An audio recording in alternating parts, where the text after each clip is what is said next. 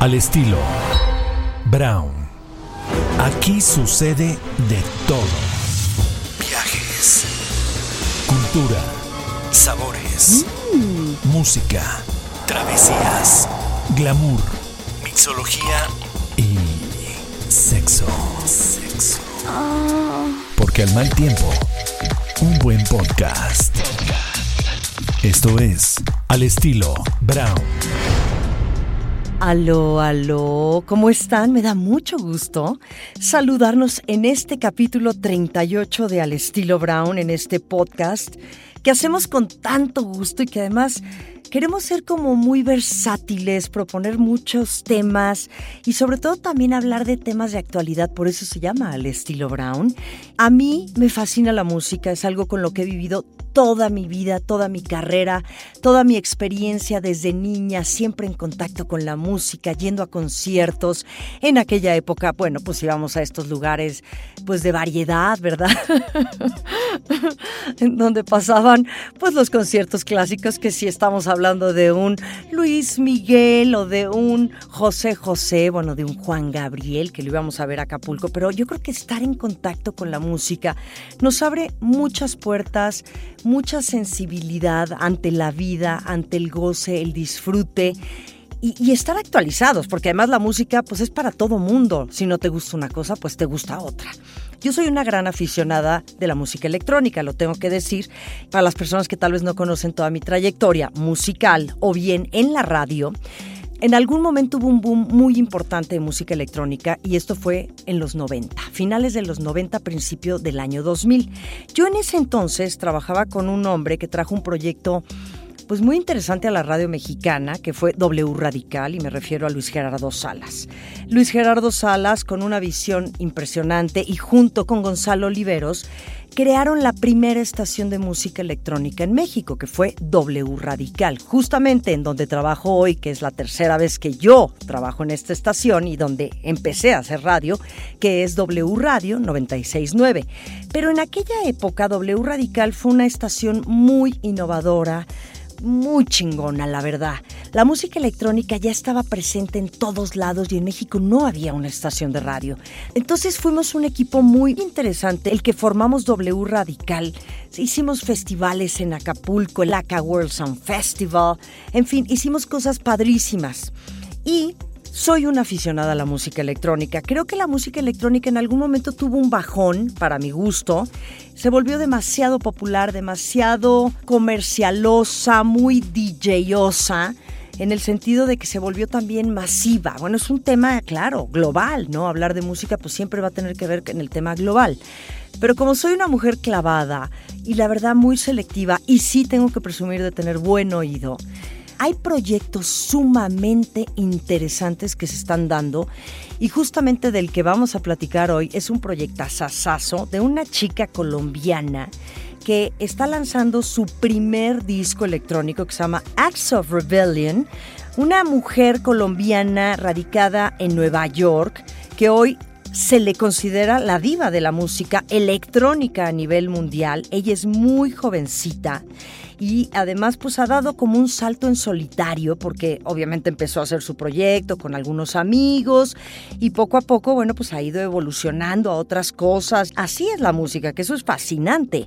No nos tenemos que casar con ningún género musical, ni tampoco tendríamos por qué decir yo solamente oigo este tipo de música. Yo creo que la música se acomoda y es perfecta para cualquier momento, para cualquier estado de ánimo. Si estamos un poco agobiados, bueno, la música clásica es ideal. Ahora, si estamos como un poquillo ahí que necesitamos energía, pues yo le pondría un poco de jazz a la onda. Claro que si quiero llenarme de power, pues entonces nos vamos con música electrónica y este es el caso de este capítulo 38 de Al estilo Brown. Está conmigo la gran Ella Mainus desde Colombia y Nueva York aquí con nosotros en Al estilo Brown y le damos la bienvenida. Síganme en mis redes Mariana Brown oficial y me dan sus opiniones, me cuentan que sí, que no y ya saben, vamos, vamos compartiendo. La vida es de compartir. Mariana Brown oficial en todas mis redes, recuérdenlo. Me da muchísimo gusto por fin tener oportunidad de platicar con pues una chica muy talentosa, colombiana, que vengo escuchando ya de algunos meses atrás. Y bueno, hoy se me da la oportunidad de platicar con Ela Mainus, ¿Cómo estás, Ela? Muchas gracias por esas palabras tan bonitas. Estoy muy bien, gracias tú. Muy bien, gracias. Y bueno, yo sé que eres joven, estás muy joven y que ahora pues todo el mundo estamos hablando de ti, escuchando tu música. Este es tu tercer disco, desde luego, pero creo que este disco ha sido pues algo importante, algo mucho más contundente, pero no sé, cuéntame tú cómo ha sido un poquito el trabajo tuyo como productora, como músico, como cantante que siento que, híjole, ir construyendo esta brecha es a veces muy complejo, pero ha sido persistente y hoy te encuentras en un lugar muy bueno. Sí, es, en realidad este es mi primer disco de larga duración, todos los que había hecho antes em, eran EPs muy cortos y, y sí sentí, o sea, quise hacer algo muchísimo más contundente y más, eh, pues como más representativo de lo que, de lo que soy ahora como como música en todos los sentidos. Y, pues sí, he sentido una, como que este disco es la acumulación de toda la, toda la experiencia, de todo el trabajo de no solo estos últimos años como la Minus, sino como toda mi carrera musical que ha involucrado otros años tocando batería para otras personas y estudiando música y bueno, todas muchas otras cosas y este disco eh, que salió el año pasado creo que es como la, la acumulación de todo ese trabajo, de todos esos años de música. ¿Sientes que ha cambiado de alguna manera el sonido? Digo, yo sé que tú mucho con la influencia de tu hermano y también pues grupos fuertecitos de rock que fueron así como también parte de tu, de tu adolescencia y de tu, pues sí, siempre uno tiene influencias musicales, esa es la verdad. Pero en este momento creo yo que el disco que tú estás presentando es un disco en donde tiene mucho de electrónico. Entonces me gustaría que nos platicaras, Ela, ¿qué fue lo que te, provocó llegar a este momento específicamente y con este sonido? Creo que eh, dos cosas. Una es que eh, yo soy, pues soy colombiana, pero me mudé a Estados Unidos para, para, ir a la universidad y cuando me mudo allá empecé a, tener...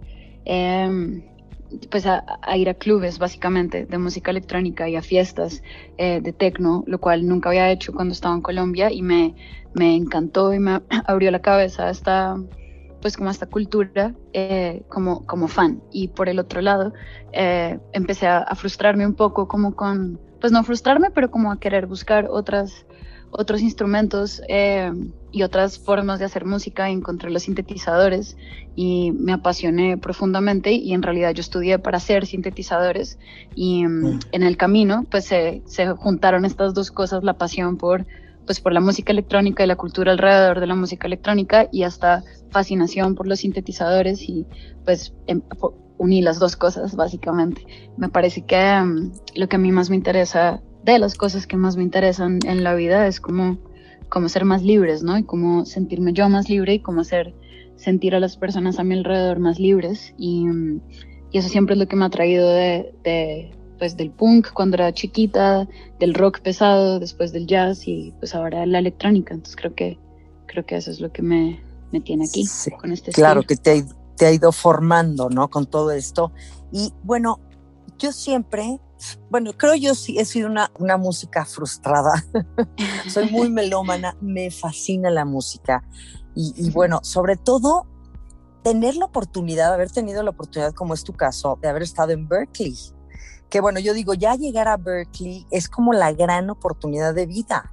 Y, y, dímelo tú, porque, porque yo escucho a muchos músicos y a gente que pasa por ahí que sí, completamente, o sea, la formación ¿no? Y todo este tema académico musical, pues te da muchísimas herramientas de vida para despegar también de una manera mucho más fuerte y contundente. Sí, la verdad es que, bueno, yo también eh, me sentía como tú cuando era más, más joven. Antes de ir a Berkeley, digamos, mi único sueño era ir a Berkeley. Y cuando, cuando llegué y me aceptaron, me acuerdo mucho pensar como, bueno, ni siquiera había pensado en lo que venía después de que me aceptaran, como que había dedicado toda mi adolescencia a practicar lo suficiente para que me aceptaran y después llegué allá y dije, wow, ahora, ahora qué hago, no había pensado en esta parte.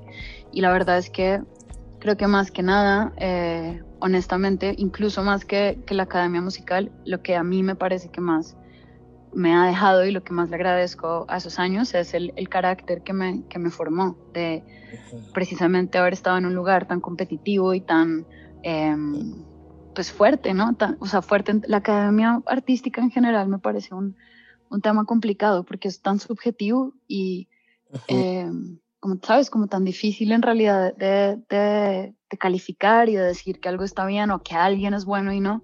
Pero creo que precisamente esa, ese cuestionamiento y ese, esa búsqueda de, de, qué es lo que hace un músico un buen músico y viceversa es súper interesante y súper importante y al final de cuentas te genera este carácter y esta como, como eh, ganas de siempre estar cuestionando y de siempre estar intentando mejorar, ya sea que lo que sea que signifique mejorar para ti como músico, ¿sabes? Y, creo que eso es, eh, se lo debo completamente a sus años en Berkeley. ¿Tú qué nivel de músico requieres para poder en tu caso el Minus, para poder entrar a Berkeley y estudiar. Cuéntanos un poquito cómo fue este proceso, sobre todo que nos hablas de que pues, es un gran reto, ¿no? Y que para ti era tu objetivo de vida.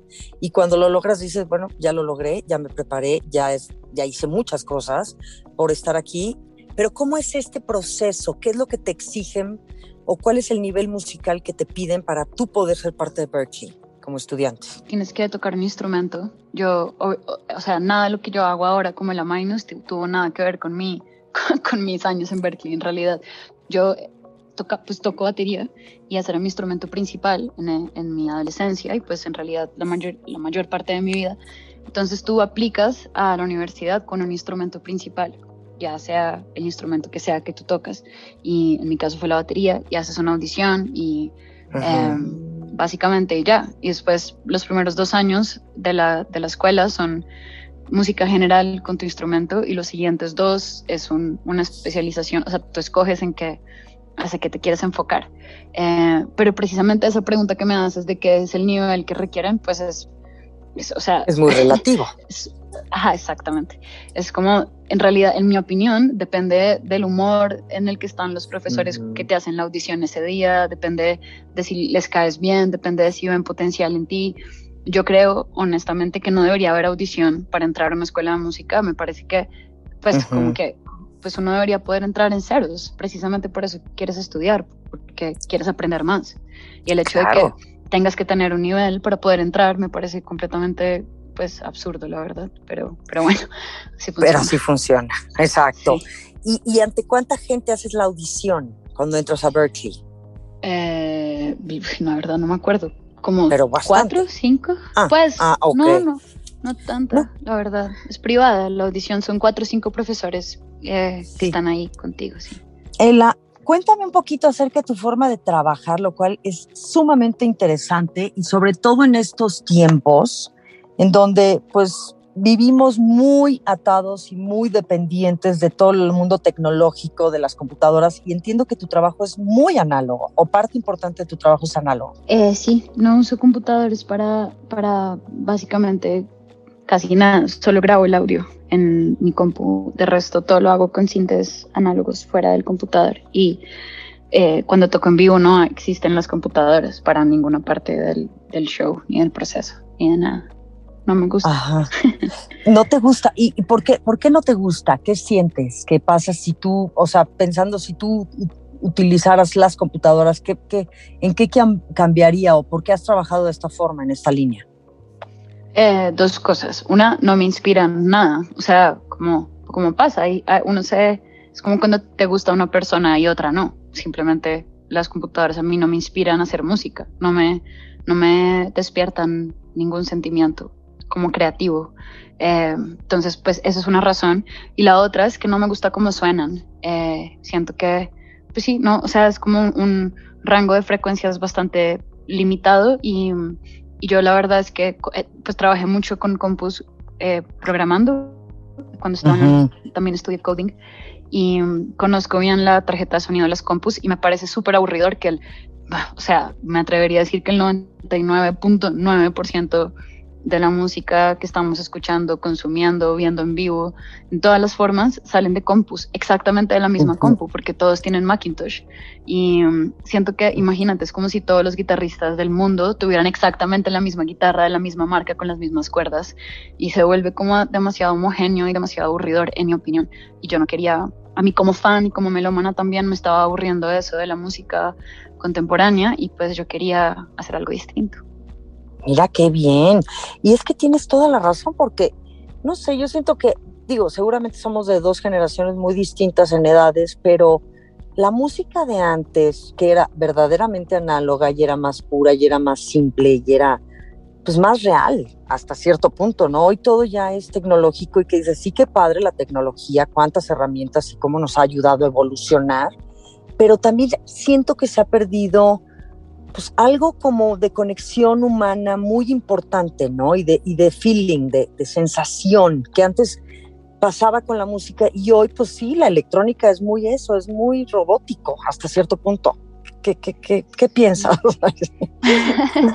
pues la verdad es que pues estoy de acuerdo, o sea, creo que creo que somos un poco inmaduros en como especie de la manera en que estamos, o sea, la tecnología eh, de en todas sus formas pues es muy nueva eh, para, para la, comparada a la humanidad, digamos, y creo que estamos en esa fase infantil en la cual eh, la usamos para cosas innecesarias, ¿sabes? Como, pues, no sé, cosas que, que, en mi opinión, no sé, no sé cómo decirlo de otra manera, es infantil.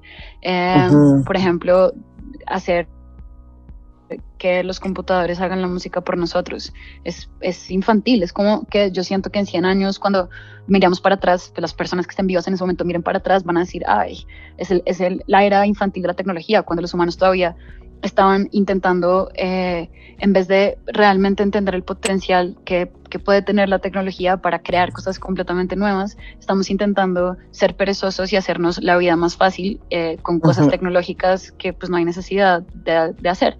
Cuando uno lo, lo ve, eh, pues en la música es como lo que tú dices, creo que es innecesariamente complicada y, y como sobreproducida la música no toda obviamente, pero bastante la música moderna, precisamente porque los computadores no tienen límites, ¿no? Y cuando uno no tiene límites, pues en vez de concentrarse en ponerle corazón y alma a una canción, eh, pues le pones más, ¿no? Porque, porque no hay límites, puedes, puedes seguir agregando y agregando y agregando hasta que, hasta que, hasta siempre, ¿no? Hasta que quieras. Y antes, por ejemplo, pues tienes una banda y como si la canción no funciona, pues no funciona y escribes una mejor canción, porque no hay, no hay, pues, no hay nada más que hacer. Son cuatro músicos en un estudio y la única forma de hacer que la canción suene bien es que sea una buena canción y la toques bien. Eh, y pues es, es, otro approach, ¿no? Es como otra, otra, otro proceso de, de, de, crear y creo que también algo que a mí me parece muy importante es que yo, yo considero que el proceso es parte del, es parte del arte, o sea, el, el proceso ya es, ya es arte, como, como haces las cosas es ya ¿sabes? Es parte de, entonces. Sí, sí. y, ha sido para ti en este proceso de este nuevo disco, bueno, que lo presentaste el año pasado, pero es como tu disco, el primero, digamos, el, el importante, antes habías tenido EPs. Este disco, digamos que fue más complicado el proceso, el trabajo, las formas de hacerlo, hablando justamente que lo estás trabajando o lo trabajaste en una forma análoga, en donde dejaste de utilizar muchas herramientas facilitadoras. ¿Cómo fue para ti el trabajo de este disco? Pues sí, fue difícil de, de, pues de muchas maneras. Creo que más allá de la parte técnica, eh, lo hice completamente sola en mi apartamento, en mi, en mi casa. Eh, y, y, pues creo que, que sí, o sea, más que la parte técnica, como mantener la perspectiva, mantener la disciplina, mantener como la, el norte fijo de, de hacerlo rápido también, porque no quería que se volviera un proceso tedioso de años, lo quería hacer, mantener fresco y como honesto y, y, y para mí era importante que fuera todo hecho en un, en un periodo de tiempo corto para que fuera cohesivo y como que tuviera sentido como, como una obra de arte entera, no como, no como un, collage de, diferentes canciones en diferentes momentos de mi vida. Entonces, creo que lo más difícil fue, fue concentrarme en suficiente tiempo sola, muy, muy aislada, hasta, hasta que logré acabar. Y, y esa, esa disciplina que, que tuve que tener como para, pues para no rendirme también cuando estaba cansada y decir, ay, ya, lo voy a dejar así y decir, no, ok, creo que lo puedo hacer mejor. Y creo que, creo que fue más que nada como pues un proceso de mucho aprendizaje personal, eh, más que la parte técnica. La parte técnica creo que precisamente los años anteriores que me metí de cabeza a este proyecto y toqué mucho en vivo, pues ya es, la mejor práctica, en mi opinión, haber tocado tanto en vivo. Entonces la parte técnica, digamos que ya la tenía pues dominada, honestamente, porque era, era sencillo para mí seguir, como que ya se volvió natural, es un instrumento, la producción, y pues ya llevaba un par de años practicándolo, ya estaba lista en, en ese momento, eh, estaba lista técnicamente para hacer lo que quería hacer, tenía que buscar la intención, la, las ideas, las letras, la, la composición y, y, toda la parte personal. Fue lo, el reto real. Sí, el disco se llama Acts of Rebellion, que, son actos de rebelión, de rebeldía. ¿Qué tal? Eh? Bueno, cuéntame por qué el título de tu disco, porque además sí tocamos mucho tu música en este programa en Delirio Nocturno, a mí me fascina. Y fíjate, te descubrí un día en carretera, yo iba camino a Puebla y te estaban tocando en una estación y dije, ay, Ella Minus, la quiero localizar y hay que hablar con ella, ¿no? Porque, pues sí, francamente creo que hoy, este, sé que ya lo, presentaste el disco y todo desde el año pasado, pero bueno, pues ya sabes que los tiempos ahora son muy raros con todo lo del confinamiento y, la pandemia, y, pues creo que este año sí te, ya no has tenido como un empuje muy fuerte.